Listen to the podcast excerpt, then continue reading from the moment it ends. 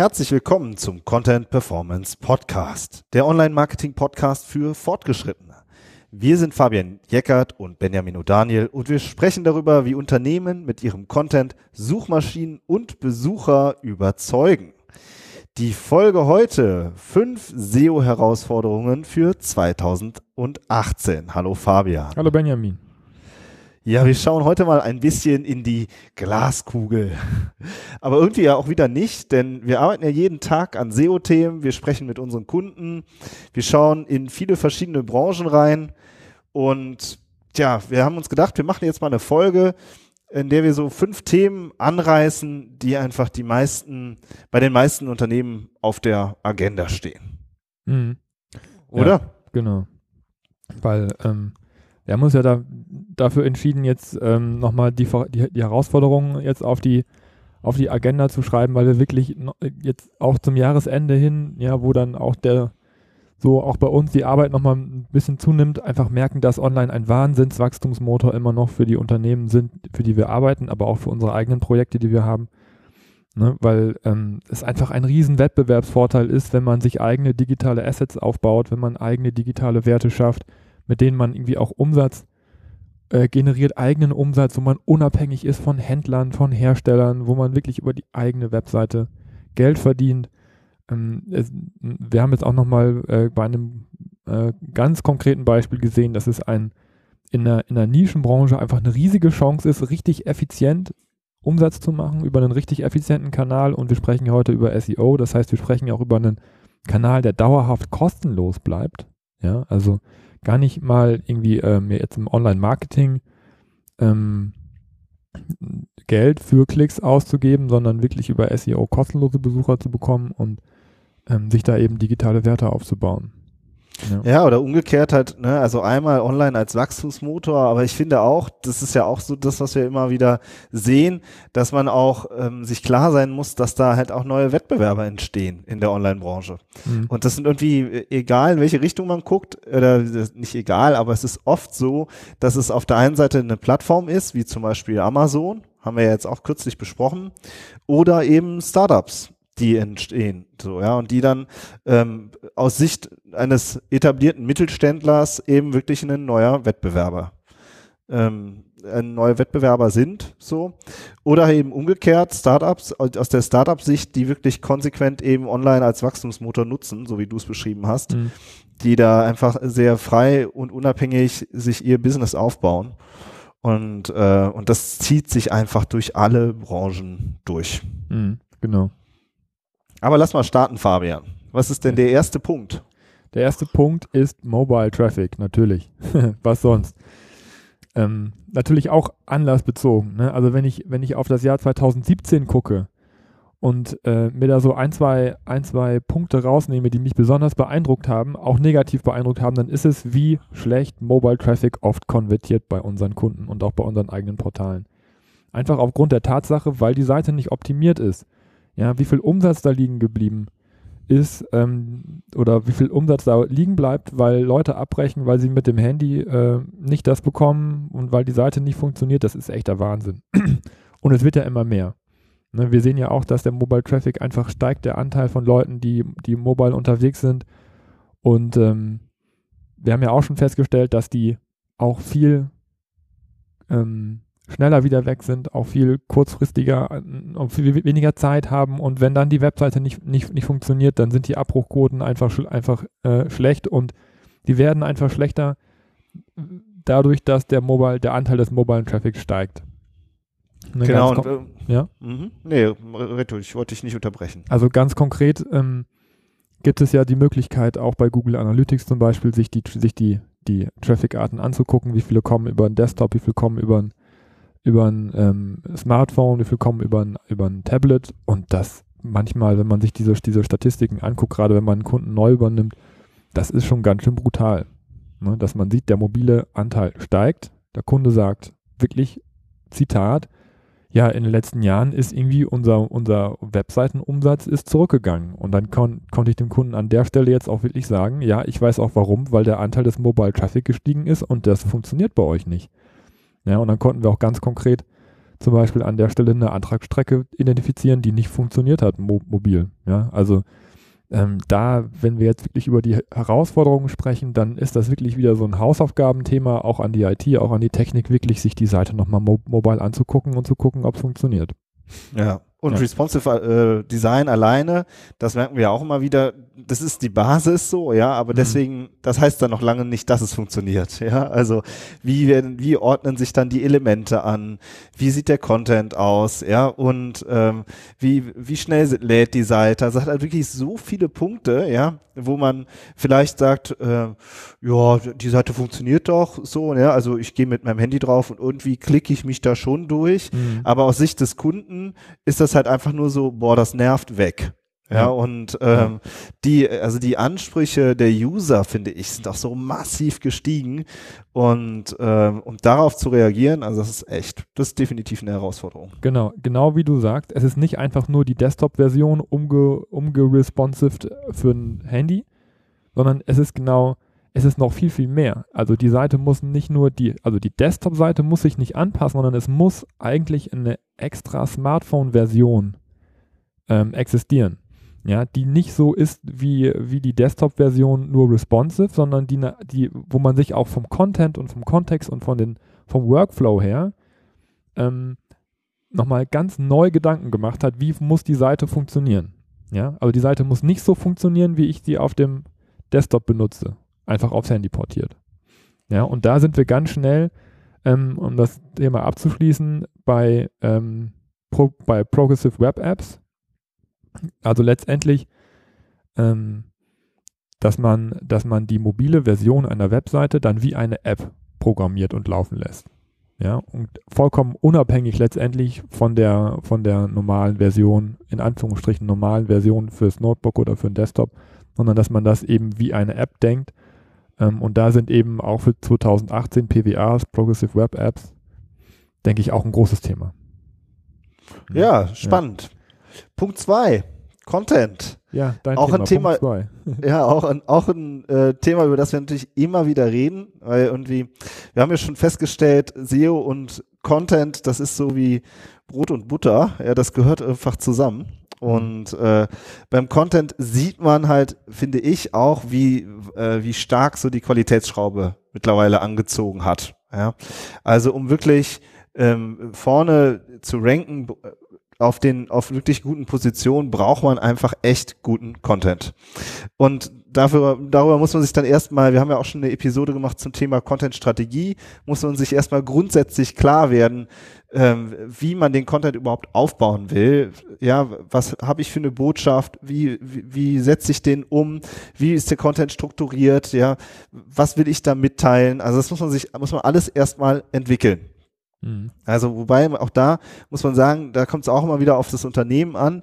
Es gibt Unternehmen, die haben einfach noch sehr wenig Content auf der Seite. Das heißt, da muss man wirklich erstmal aufbauen, so, weil einfach noch nichts da ist. Oder es gibt Unternehmen, die sind schon seit 10, 15 Jahren, machen die schon SEO. Die haben eher das Problem, dass sie zu viel schlechten Content haben, den man dann wieder zusammenfassen muss und überarbeiten muss und ähm, anders arrangieren muss. Ja, also das, ähm, da hat auch jeder so seine eigenen, seine eigene Perspektive natürlich. Ja, und in dem Rahmen halt ist auch ein Thema, was uns ja auch schon in vorherigen Episoden immer wieder, äh, was wir immer wieder angeschnitten haben, ist eben dieses Thema holistischer Content also sehr umfassenden Content, in die Tiefe gehenden Content, der auch ähm, natürlich immer auf einer Keyword-Recherche basiert, kommen wir ja auch gleich noch zu. Mhm. Ähm, das halt diesen ganzen Bereich Content, ja, man sieht ja auch ähm, dieses Thema Content Marketing, das ist jetzt, sag ich mal, ist jetzt schon kein neues Thema mehr, sondern das wird ja jetzt schon seit ein paar Jahren wie so eine Sau durchs Dorf getrieben und ist es immer noch so, dass viele so aus meiner Außenperspektive dann halt irgendwie Content erstellen, es aber eben keinen keine richtigen, keine richtige Strategie gibt und keinen richtigen Fahrplan. So und dadurch halt auch irgendwie unklar ist, was bringt uns das denn jetzt am Ende? So ja und dieses ganze Thema für sich zu erarbeiten und da halt auch äh, wirklich auch vernünftige Pläne zu machen, zu sagen, okay, wir arbeiten jetzt das und das und das Stück für Stück ab mit den und den Zielen, ja und ähm, Ähm, und so soll der Content aufgebaut sein. Das sind halt so, ähm, das ist einfach Arbeit, die einfach getan werden muss. Da kommt man nicht mehr dran vorbei.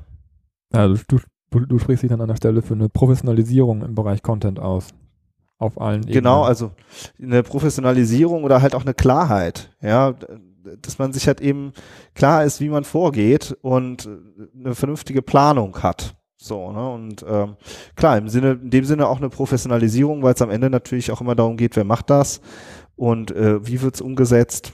Und das ist einfach was, was immer noch, was schon, es wird erkannt, dass man was am Thema Content machen muss, aber wie man es dann konkret umsetzt, das ist bei vielen immer noch nicht klar. Und dann gibt es ja noch eine, noch eine zweite Dimension, die Content Performance. Stimmt. Absolut. Das ist ja auch ein Thema, was wir, ich meine, wir haben, unser Podcast heißt ja Content Performance Podcast. Genau. In diesem Sinne. Ja, wir haben ja schon mal eine äh, Episode zum Thema Heatmaps gemacht. Wir sagen ja auch, äh, wie gut performt der einzelne Content dann. Ja, also ich habe eine einzelne Unterseite vielleicht auf, äh, in einer, auf einer gesamten Webseite. Wie tief steigen die User eigentlich ein? Ja, ähm, wie interagieren die? Auf dieser einzelnen Unterseite. Vor allen Dingen, wenn das wichtige Seiten sind, wo viel Traffic drauf ist. Ja, ähm, wie können wir die Performance erhöhen? Also die, zur Performance gehören ja ganz viele Parameter, wie jetzt sagen wir Verweildauer, ja sowas alles. Aber auch, ähm, dass man nach hinten raus sich klar ist, was für Ziele verfolgen wir da. Wollen wir da Leads generieren? Oder möchten wir, dass die sich da mit einem Tool auseinandersetzen oder alles Mögliche, ja? Also das sind auch alles dieser, dieser Performance-Charakter, der gehört für mich irgendwie zu diesem Oberthema, dass man wirklich auch Content entwickelt, der dann auch wirklich was bringt. Mhm. So. Ja, Tools hast du angesprochen, das ist der dritte, dritte Part, ne? Äh, ja. Data, beziehungsweise äh, die müssen ja irgendwo herkommen, dafür braucht man Tools. Oder wolltest du im Bereich Content noch was sagen? Nee, leg los. Ja. Also Data, Big Data ist ja auch ein Riesenthema und wird natürlich 2018 auch ein Riesenthema bleiben dass man äh, die Strategien, von denen du gerade gesprochen hast, natürlich auf eine Grundlage setzen muss. Ähm, und die Grundlage, das sind leider, muss ich äh, den Kreativen äh, unter uns auch immer dann sagen, sind leider oft eben Daten, die man sich irgendwo herholen muss. Und das ist dann eben die Basis für die strategischen Entscheidungen, die man dann auch im Bereich Content trifft. Ist aber auch gar nicht schlimm, finde ich. Ähm, weil es letztendlich dazu führt, dass man einfach gute Ergebnisse produziert, dass man sehr nah an der, an der Zielgruppe ist, wenn man die richtigen Daten hat, weil Daten sind letztendlich auch immer nur Zielgruppendaten, wonach suchen die Leute, was bewegt die Leute. Und wenn man den Content daraufhin ausrichtet, hat man immer gewonnen und kann eben auch, ähm, auch gut kommunizieren an die Entscheidungsträger und sagen, wir, das was, das, was wir machen, den Content, den wir erstellen, der zeigt eben auch Wirkung im Bereich Umsatz. Ne? Also wenn man Daten als Basis für die Entscheidung ähm, braucht und benutzen möchte, braucht man dafür natürlich auch die richtigen Tools. So, und das ist eine Herausforderung, finde ich, die, ähm, die auch jeder SEO immer hat, dass er sich ein richtiges Toolset zusammenstellt, um diese Daten zu bekommen. Und das ändert sich halt auch mit der Zeit. Ja, also man muss auch, finde ich, immer wieder überprüfen, liefern die Tools, die ich habe, die ich jetzt benutze, jetzt auch schon seit einiger Zeit, auch immer noch die Daten, die ich brauche für meine Arbeit. Ja, also es geht jetzt auch irgendwie nicht mehr nur noch darum, sich irgendwie Keywords zusammenzusuchen, sondern es geht eben auch darum, die Performance zu messen. Es geht auch darum, ähm, über Keywords hinaus zu versuchen, festzustellen, was sind die Themen, die die Leute interessieren. Ja, das sind dann zum Beispiel ähm, das ist zum Beispiel Software, die mir, die mir Informationen über, über W-Fragen zum Beispiel liefert, wonach, wonach wird, wird gesucht. Das sind äh, vielleicht auch Tools, die sich dann auch ähm, eher auf andere Bereiche wie Voice Search ähm, spezialisieren oder wenn wir jetzt ähm, ja zum Beispiel bei den, bei den Heatmaps sind, gibt es Tools, womit ich Scrolltiefen messen kann und Recordings und so weiter, haben wir auch schon eine Folge zu gemacht. Aber dass man wirklich immer guckt, sind die Daten, die ich habe, sind das noch Daten, die Daten, die ich wirklich brauche, ja, auch in Zusammenarbeit mit meinem, in meinem Team, ähm, sind das wirklich die Daten, die auch zum Beispiel der, der Redakteur, der Texter braucht, ähm, die ich ihm liefern kann. Ähm, und dann zu gucken, welche Tools brauche ich dafür und liefern mir das meine Tools, die ich habe, überhaupt noch. Ja, absolut. Und ich finde, ähm, äh, du hast jetzt am Anfang gesagt, ja, leider für Kreative, ich finde das eher ähm, äh, ein Segen, ja, weil das sind halt klare Parameter. Mhm. Ja, also du hast dann auch, du weißt, was wohl in den Content rein, so, ja, oder in welche Richtung geht es. darauf setzt ja dann auch immer noch Kreativität auf. Mhm. Ja, also du brauchst letzten Endes immer einen Rahmen oder Eckpunkte, auf denen du dann kreativ arbeiten kannst. Ja, also ich sag mal drei Keywords. Danach ist ja immer noch nicht klar, wie der Text aussieht, wie die Botschaft aussieht, wie du alles aufarbeitest, ja, Mhm. mit welchen Formaten du arbeitest. Also ähm, gerade das braucht eigentlich auch ein guter Kreativer. Du kannst ja nicht sagen, ja, schreib mal einen schönen Text. Ja, okay, Mhm. ja, also da kann alles bei rauskommen. Ja, also ähm, das ist, da ist du, bist du im luftleeren Raum als Kreativer. Also ich sehe es eher umgekehrt. Viele Kreative, die äh, zumindest professionelle Kreative, die brauchen Eckpunkte, mit denen sie dann ähm, arbeiten können. Mhm. So und äh, von daher finde ich das ähm, eher was äh, wahnsinnig angenehmes. Beim Mhm. Thema Heatmaps Ja. haben wir auch mal eine Folge besprochen, zu sehen, ach schau an, da an der über Zwischenüberschrift brechen total viele Leute ab auf Mhm, der Seite. Ja. Also dann äh, da ist man ja dann, ähm, ich sag mal, als Kreativer, du kannst, ja- es gibt die Künstler und es gibt die Handwerker. Ja, ich bin ja eher der Handwerker, der sagt, ähm, da brechen die Leute ab, das kann nicht sein. Ja, Mhm. also muss ich irgendwas ändern am Text. Ja. So, ja. Also, ähm, und das ist ja im Online-Bereich brauchst du halt auch einfach, was den Content angeht, viele Handwerker. So, die, ähm, die dann auch nicht an ihren, an ihren Wörtern hängen. So, und umgekehrt finde ich, wird auch oft, äh, wenn du keine Daten als Basis hast, wird viel über Texte diskutiert, ja. Das kann man auch machen, aber das ist dann wirklich Glaskugel, ja. Mhm. Da wird dann, da geht's dann wirklich nur noch um Geschmack. Während wir ähm, letzten Endes uns immer die Daten angucken und auf der Basis dessen dann entscheiden, wie wir dann weiterarbeiten. Ja. Und das ist einfach ein anderes, ein anderes Denksystem, wenn man so möchte. Ja, aber es geht mir da wirklich auch an, um die Verknüpfung, weil ich manchmal auch denke, wenn ich mir Vorträge anhöre oder Artikel durchlese, dass viele Leute auch zu datengetrieben sind. Also man, Ja. muss, man muss da wirklich den Mittelweg finden. Es geht nicht darum, möglichst alle Tools zu haben, möglichst alle Daten zu aggregieren, sondern man hat als SEO auch immer ähm, die Aufgabe zu filtern. Und äh, auch gerade wenn man mit Kreativen zusammenarbeitet oder mit Handwerkern dann zusammenarbeitet, denen nur die Daten zu liefern, die sie auch brauchen. Ja, wir haben ja auch schon eine Reporting-Folge ähm, gemacht, wo die ja auch von meiner Seite aus sehr, sehr, sehr emotional war in der, in, der, in der Argumentation, weil es mir einfach total wichtig ist, dass, dass die Leute, die arbeiten, wirklich die Informationen bekommen, die sie auch benötigen für ihre Arbeit und nicht einfach alles nur. Ja. und möglichst allumfassend, weil damit kann man sich eben auch äh, selbst erschlagen und begraben in seiner Arbeit und das, das möchte ich auch nicht. Ne? Also das, das möchte ja auch keiner. Ja, dann hast du Analyse, Paralyse. Ne? Dann hast du so viel, Genau. hast du Ja. so viel Daten und weil kommst trotzdem keinen Schritt weiter. Das ist dann auch, Suppenkoma. ja, dann, äh, dann hast du halt, äh, dann hast du es zu abstrakt. Ja, also das- sind nicht auch, wir haben ja am Ende auch unsere Handvoll Tools, ja, so, Mhm. und der, du überprüfst sie regelmäßig, aber wir haben jetzt nicht hier ähm, irgendwie 50 Tools, ja, irgendwie und ähm, und klick und du klickst dich nicht nur da durch, sondern ähm, ne, es geht wirklich daran, wa- was zieht man dann daraus? Genau, man zieht, man zieht sich was raus. Es geht nicht darum, regelmäßige Reportings zu bekommen, die ähm, oberflächlich sind, sondern es geht darum, sich immer wieder zu fragen, was will ich wissen und welches Tool gibt mir die Antwort darauf. Das ist eigentlich immer die Hauptfrage.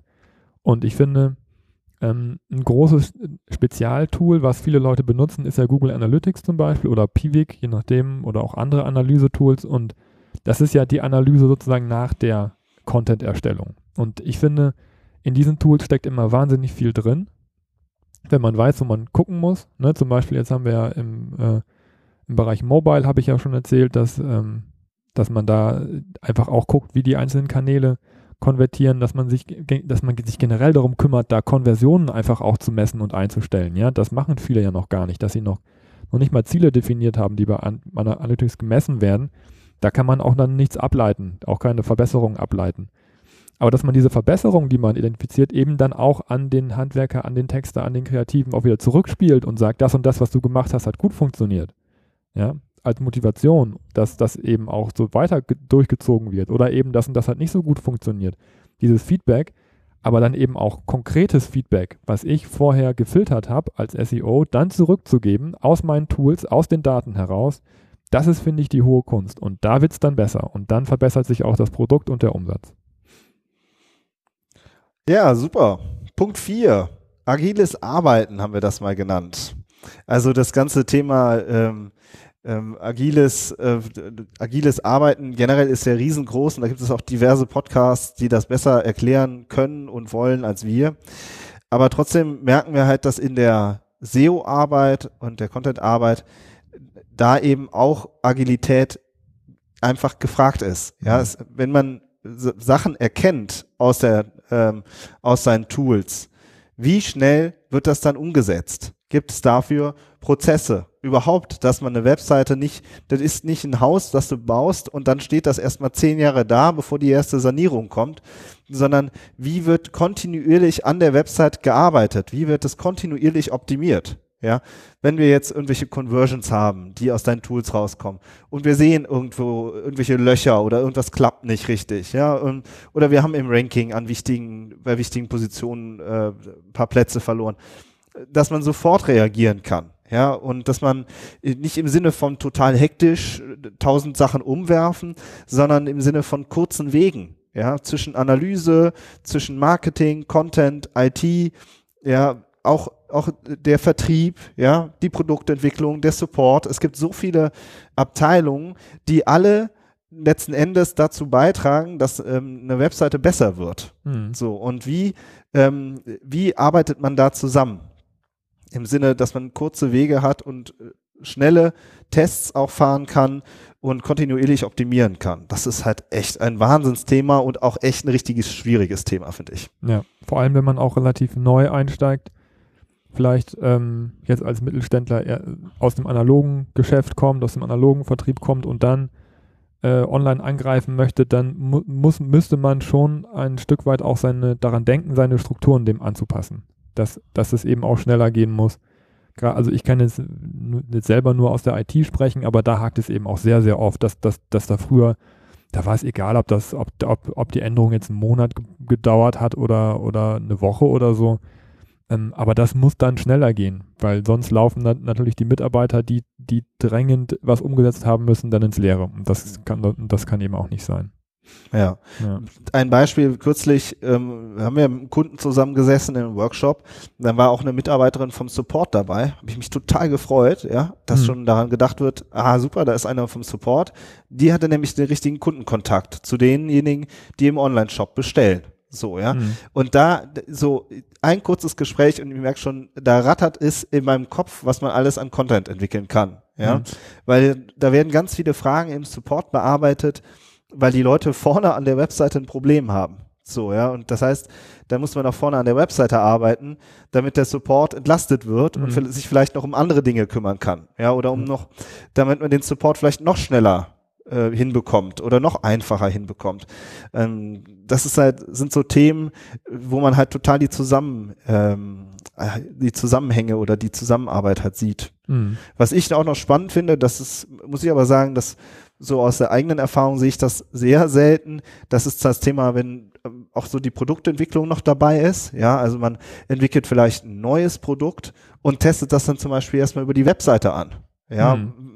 Und auch das, das zu verstehen, dass man da auch ganz viel lernen kann. Ja, ähm, das sind halt alles so, das ist wirklich alles abteilungsübergreifendes Arbeiten und und ähm, also auf der einen Seite diese, dass diese Abteilungsgrenzen überwunden werden und dass es dafür dann eben auch agile Prozesse gibt, mh, äh, in denen man einfach relativ schnell zu Ergebnissen kommt. Hm. Aber ah, das finde ich einen super guten Hinweis. Also die Webseite als Medium zu benutzen, äh, wo man wirklich schnell schneller Sachen um, umgesetzt bekommt, als vielleicht im, den, um den, äh, auf dem normalen analogen Weg, finde ich auch echt einen sehr guten Hinweis. Ja, dass es eben nicht, nicht als äh, Problemfeld gesehen wird, wo jetzt unbedingt ganz schnell äh, was, was äh, umgesetzt werden muss, was halt eben Stress verursacht, sondern positiv gedacht, dass man darüber auch schnell Erkenntnisse ähm, sich ins Unternehmen holen kann. Ohne, äh, ja, ohne jetzt groß die ganze Maschinerie anzuwerfen. Ja. Finde ich super. Okay, Punkt 5. Das Personal. Hm. Am Ende geht es ja irgendwie auch immer darum, äh, wer setzt das jetzt eigentlich alles um? Und dazu so eine kleine schöne Anekdote. Kürzlich habe ich ein Interview gehört mit einem ähm, Personalberater, der ähm, Digitalteams aufbaut von, für Konzerne. Ja, also viele Mittelständler auch, der dann zum Beispiel gesagt hat, dann gibt es dann Mittelständler aus, weiß ich nicht, Frankfurt oder so, die wollen dann innerhalb von drei Jahren 70 eine 70 Mann Abteilung, Digitalabteilung aufbauen. Also irgendwie so solche Zahlen waren das. Ob das jetzt 70 oder 50 waren, weiß ich nicht mehr. Aber ähm, und er war der Personalberater, der dann eben diese Teams aufgebaut hat. Und dann wurde ihm die Frage gestellt, ja, äh, die Gehälter, die seien ja mittlerweile total explodiert von Digitalspezialisten. Dann hat er gesagt, ja, die Zeiten haben sich eben geändert. Früher war es so, ähm, da haben, wollten nur die Startups und die E-Commerce-Unternehmen Digitalspezialisten haben im Bereich Digital Marketing. Ähm, und heute ist es eben so, dass es äh, sehr viele Mittelständler gibt, die äh, auch solche Teams haben wollen und auch solche Teams aufbauen wollen. Und, ähm, und dadurch sind eben erfahrene Fachkräfte sind rar gesät, muss man leider so sagen. Und ähm, dadurch steigen einfach die Preise. Und daran, das war, fand ich, ein super interessantes Beispiel, was er da so erzählt hat. Und daran sieht man ja, dass eben sehr viele wirklich ähm, ähm dass es gar nicht so einfach ist, das Personal aufzubauen, das eben sowas auch leisten kann. Hm. So und unser, unser, unsere Message ist ja immer, wir haben ja schon mal auch eine, eine Episode zum Thema Content Marketing Teams aufbauen ähm, gesendet.